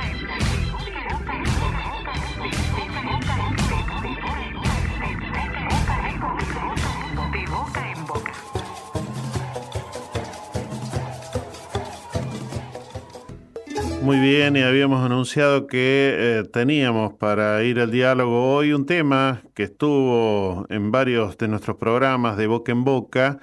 Eh, y debo de agradecer a Martín Grisuti, que es el secretario del Juzgado de Garantías número 6 de Florencio Varela, bueno, el contacto que eh, ahora vamos a hacer eh, con Romina Doncel, que eh, integra la Fundación Micaela García. Eh, Romina Doncel, te habla Néstor Mancini, aquí desde la radio de la Universidad Nacional de Avellaneda. Buenas tardes. Hola Néstor, ¿cómo estás? Buenas tardes. Muchas gracias por la convocatoria. Y gracias a Martín. La verdad que sí, Martín ahí dice la verdad que más apropiadamente lo podrá hacer Romina. Eh, bueno, a propósito de todo lo que ha sido la, vida, la situación que atravesó eh, Paula Martínez y que bueno, él me contaba que, que tal vez vos que has seguido todo este proceso y lo que ayer terminó con la sentencia a quienes, bueno, resultaron responsables de toda esta violación en grupo y que nos puedas dar vos un poco, bueno, no solamente en todo caso la, la información así, digamos, más concreta de, de la sentencia que se brindó, sino qué sienta como precedente hacia adelante en función de, bueno, lo que solemos decir siempre, erradicar todas estas situaciones de violencia que ocurren en nuestras sociedades y que pareciera este año comenzaron con estas situaciones de casos de violación en grupo, ¿no? Sí, la situación es compleja. Lamentablemente cada vez son más los casos de abusos grupales, de situaciones también en donde hay redes delictivas detrás. Eh, mi intervención es como coordinadora del equipo que asiste a la familia de Paula en este momento que la verdad fue muy delicado. Paula fue un cumpleaños enfrente de su casa como podría ir cualquier mujer, cualquier persona y ahí cinco varones identificados por ella, sabemos que hubo más, pero cinco ella pudo identificar, la drogaron, la trasladaron, la abusaron en otro domicilio a, pocas cuadras y durante cinco años eh, la hostigaron, hostigaron ellos y también sus familiares. La verdad que el fallo fue histórico porque por fin escucharon a Paula luego de cinco años. Esto también tiene precedente en relación a lo que se tiene o no que decir, en, por ejemplo, en un alegato, cuando uno está quizás en parte defensora, eh, uno no puede decir eh, ciertas afirmaciones que lo único que hacen es revictimizar y también generar más estereotipos de género. La verdad que la familia de Paula durante dos meses que duró el juicio tuvo que escuchar barbaridades en el juicio por parte de, de los abogados defensores. Y esto quedó incluso plasmado en el fallo, con textuales, con intervenciones muy oportunas de los jueces, observaciones, en relación a lo que se necesita para poder erradicar la violencia contra las mujeres, ¿no? Que tiene que ver con, con muchas cosas, no solamente con, con el acto sumamente grave de abusar en, en grupo y privar de la libertad a Paula, sino todo lo que hay detrás, ¿no? Muchos estereotipos, roles de género, vulnerabilidades eh, en la sociedad, eh, en donde esto, una mujer va a un cumpleaños y su vida cambia. Sí, eh, Romina, no, no, no puedo dejar de pensar que, bueno, además integrás eh, la fundación que lleva el nombre de, de, de Micaela, que también De sufrió Micaela. tanto y, y que felizmente, si, si el término realmente creo que no es pertinente para nada decir felizmente, pero bueno, que derivó en una ley que desde los últimos años eh, nos obliga, Totalmente. pero yo creo que nos obliga saludablemente a formarnos y a pasar por capacitaciones a todos los que por lo menos estamos en, en ámbitos públicos para, como se suele utilizar la palabra, empezar a deconstruirnos un poco de toda esa violencia de siglos, ¿no? Porque no es nuevo esto, que venimos arrastrando y, y- y que, bueno, pareciera que se resiste todavía mucho, porque el que aparezcan estos casos, que hasta ahora más bien uno tenía en las noticias las historias, bueno, violación de alguien contra alguien, pero ahora es de un grupo contra alguien o hacia alguien, uno diría que se resiste tanto esa estructura todavía bestial, La descomunal violencia va machismo, creciendo. ¿no? La violencia va en ascenso, Mm, totalmente, sí. mm. Comparto tus observaciones. La violencia va en ascenso y gracias a las sobrevivientes y también los familiares de las víctimas estamos, como decís vos, logrando cambios. Por ejemplo, con leyes que hacen obligatorio ponerse uno a reflexionar sobre lo que implica la violencia, que va en escala. Como decís vos, cada vez la situación es más delicada y necesita tener una intervención integral porque no son situaciones fáciles de abordar. Y si no se aborda en tiempo y forma, suceden desgracias como lo que pasó con Paula, porque Paula fue sobreviviente de abuso grupal, pero víctima de un estado indiferente. Mm. A Paula no, no la mataron ese cumpleaños, más allá de que lo que hicieron eh, hizo un antes y un después en su vida. Eh, ella, en realidad, eh, fallece cinco años después, cinco años en donde estuvo Sí. encerrada en su casa, aterrorizada. Hay que dimensionar, ella tenía 18 años cuando le pasó esto. ¿Qué tipo de vida tuvo, no? Después. Mm. Eh, Romina, eh, Martín la vez pasada me decía que, mm, mm, digamos, entre los miembros del tribunal había como una amplitud en cuanto a la mirada, tener una mirada con perspectiva de género. Esto efectivamente uno puede, dentro de lo cuestionada que está la justicia actualmente, mucho más que tal vez en otras épocas, puede visorarlo como, digamos, también momentos de cambio, por lo menos en algunos sectores de la justicia. Sí, creo oportuno eh, señalar lo que menciona Martín Grisuti, que participa ¿no? y es miembro del Poder Judicial y lo dice Mm. por conocimiento de causa. Mm, Eh, en el Poder Judicial hay cambios que son necesarios, ¿no? cambios de paradigma en relación a cómo abordar situaciones tan complejas. Lo que puedo decir puntualmente del Tribunal número 4 de Quilmes es que ellos dieron amplitud probatoria. En ese sentido, dieron a lugar a todas las pruebas que la defensa propuso, para que no haya ningún tipo de duda de que ellos eran culpables. El fallo fue contundente. Eh, incluso hay textuales de las personas que declararon, de los propios abogados, eh, está muy bien explicado, pero también hay que entender que en esa amplitud probatoria se violenta mucho a la familia, en este caso, ¿no?, de Paula, la familia de las sobrevivientes o de las víctimas, eh, que tienen que escuchar verdaderamente barbaridades. Mm. Los abogados defensores han llegado a decir, y esto es un textual, por eso lo estoy diciendo públicamente, eh, que incluso está textualmente en el fallo, de que Paula quería, según ellos, fama o plata. Todos sabemos que quienes denuncian violencia de género, redes delictivas, trata de personas, que es lo que estamos denunciando que hay detrás de todo esto, mm. porque consideramos que personas que cortan el pasto, que no tienen profesión cierta, no, no pueden quizás abordar el pago de un abogado particular que es ex candidato a diputado nacional Hmm. y según sus propias palabras en el tribunal, en las audiencias, también ex asesor de la Cámara de Diputados en la parte penal, defensor de los derechos de la mujer, diciendo barbaridades, ¿no? La verdad es que es, hay muchas cosas para reflexionar después de esto. Sí. Eh, Eh, pero creo que la justicia la escucha a Paula. Reco- recordanos muy brevemente, muy sucintamente, eh, cuál es la pena que entonces le, le- le dieron a estos cinco, cinco personas ahí. 20 y 19 años. Ujú. Eh, 20 por agravantes, como por ejemplo ser funcionario público, amenazar con que yo soy guardia Claro. comunal, tengo amigos policías. Y hay una persona que todavía no fue juzgada porque luego de iniciado el juicio, a los días, a los cuatro días incluso, eh, lo, lo encuentran. Él estaba prófugo de la justicia hace cinco años, escondido en el mismo barrio que Paula, escondido en la casa de su tía.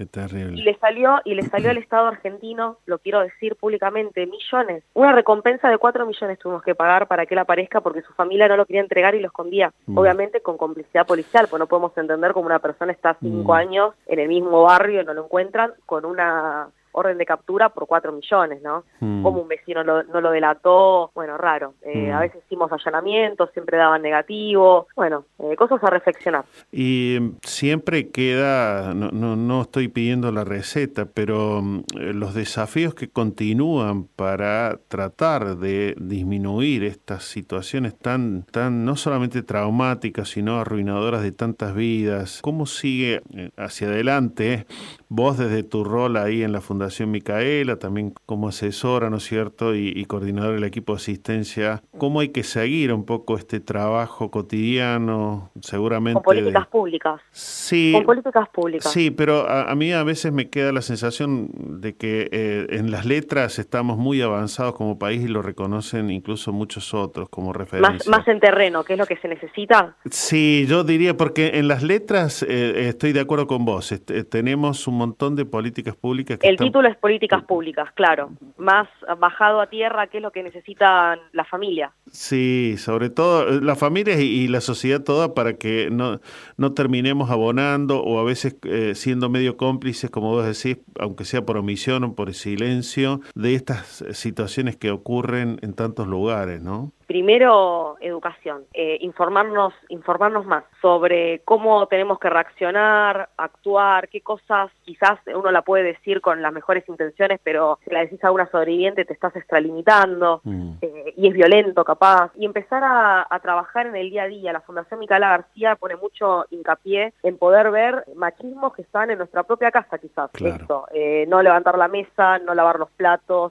parece una tontería, pero desde lo simbólico se construye luego lo colectivo. Desde lo simbólico que es, yo no cocino, no sé cocinar un huevo frito y tengo a alguien que me lava la ropa, me la plancha y me la, me la deja como si fuera un duendecito que trabaja en horarios que no sé cuándo sucede. Mm. Eh, eso, des- desnaturalizar lo que no es natural, creo que ahí está la clave. Mm. Desde lo básico a lo más grande. Mm. Eh, pero en principio lo que sí quiero dejar en claro Sí. es que todos tenemos que hacer la reflexión de qué vamos a hacer si a un familiar nuestro lo están acusando por violación, violación en grupo o privación ilegítima de la libertad. Porque si lo que vamos a hacer es amenazar a, la, a, a esta persona, esconder a nuestro a nuestro familiar, eh, no, no, no es el no es el modo, no es el modo. Eh, hay que poner a disposición a la persona la justicia y que, la, y que actúe la justicia, por más doloroso que sea para la familia. Eh, Sí. Es lo más sano para todos. Romina, bueno, eh, quedará para otra oportunidad porque dos por tres también hablamos incluso con gente que hace rato viene trabajando también el tema de trata en, en el Obispado de Quilmes, también en, en Quilmes, en, en Varela también con otros conocidos, pero Muy en algún momento te convocaremos para hablar em, sobre otras tantas situaciones. eh, vos mencionaste esta, es una situación también de trata y otras que, que se dan también lamentablemente y son temas tan complejos como vos lo pintas que, que ameritan que le demos también espacio. Así que bueno, cuenten con el espacio de la universidad pública también para, para difundir todo lo que deseen. ¿eh? Muchas gracias. Lo más importante es educarnos. Te agradezco muchísimo la convocatoria. No, a ustedes, muchísimas gracias. Hasta luego. Todas nuestras producciones las podés volver a escuchar en debocaenboca.wordpress.com. Muy bien amigos, y entonces, como solemos decir, vamos a reencontrarnos la próxima semana intentando que resulte mejor de lo que logramos el día de hoy. Como siempre, con el deseo, pero también el convencimiento de que el ejercicio del derecho a la comunicación nos cabe a todas, a todos, y eso lo intentamos desde la radio pública de la UNDAP con este espacio que ya lleva ocho años en el aire, de boca en boca, y con este equipo que cada miércoles les acompañamos, María Teresa Andrueto, Víctor Savitoski, Marcos Bralo, Néstor Mancini, quien te habla, y todo el equipo de Radio UNDAP. Nos vemos, chao, hasta la próxima.